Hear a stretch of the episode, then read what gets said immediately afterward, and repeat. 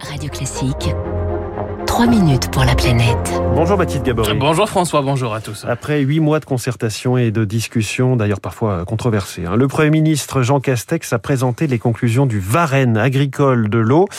Face à la baisse de cette ressource en eau, face aux, sécheresses, comment adapter l'agriculture, comment partager l'eau? Les premières pistes sont sur la table. Le Premier ministre a annoncé par exemple le déblocage de 200 millions d'euros pour financer du nouveau matériel permettant d'économiser l'eau pour les agriculteurs, de l'argent aussi pour financer le développement de variétés plus résistantes à la sécheresse, un travail salué par Sébastien Windsor, agriculteur en Normandie et président des chambres d'agriculture de France. Ce financement de la recherche il est majeur, il est euh, absolument nécessaire. Et puis après, il faudra accompagner les agriculteurs dans les investissements qui seront nécessaires. Planter de nouvelles variétés, de nouveaux cépages. Euh, il faudra euh, travailler de nouvelles façons de travailler les sols pour éviter l'évaporation, de nouveaux matériels. Le Varenne permet de lancer les choses. Il faudra trouver les moyens de, continuer d'aller un peu plus loin après. Sur le dossier sensible du partage de la ressource, le gouvernement veut aller plus vite sur ce que l'on appelle les projets de territoire pour la gestion de l'eau, projets qui contiennent parfois la construction d'ouvrages comme des retenues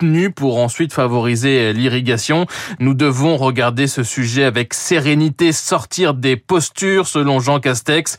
Les préfets auront désormais la possibilité de faire aboutir plus rapidement les concertations oui, ça me paraît une évidence que de dire que avec le réchauffement climatique, on aura euh, plus de besoin de ce type de retenue. On va le faire en même temps que améliorer aussi de notre côté la meilleure utilisation de cette eau. Et en tout cas, ça me paraît important qu'avec un changement climatique qui est plutôt en train de s'accélérer, euh, on soit bien en capacité euh, de, de, se remettre à développer des ouvrages et pas comme on l'a fait depuis dix ans à régresser. Ce Varenne agricole de l'eau avait été boycotté par plusieurs organisations, notamment par France Nature Environnement, qui regrette aujourd'hui que les les usages de l'eau dans l'agriculture n'aient pas été plus interrogés. Alexis Guilpart, coordinateur du réseau eau de l'association France Nature Environnement. Il y a de nombreuses agricultures, notamment l'agriculture euh, maraîchère, l'arboriculture euh, et y compris l'agriculture euh, biologique, ont besoin d'un accès à l'eau. Et est-ce que c'est ce type d'usage qu'on priorise ou est-ce que c'est vers des grandes cultures qui servent ensuite à nourrir du bétail, etc. Donc on a un peu raté l'occasion de vraiment interroger le modèle agricole en profondeur.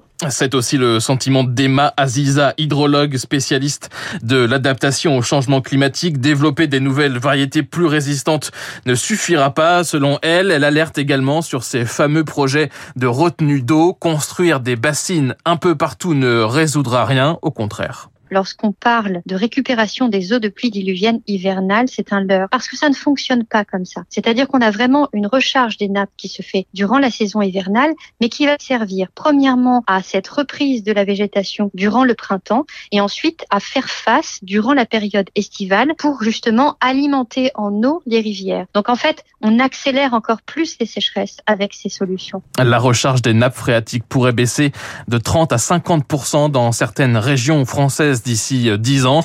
Il faut d'urgence revoir, selon elle, nos modes d'agriculture et ne pas mettre des patchs sur un problème qui va s'intensifier. Merci beaucoup.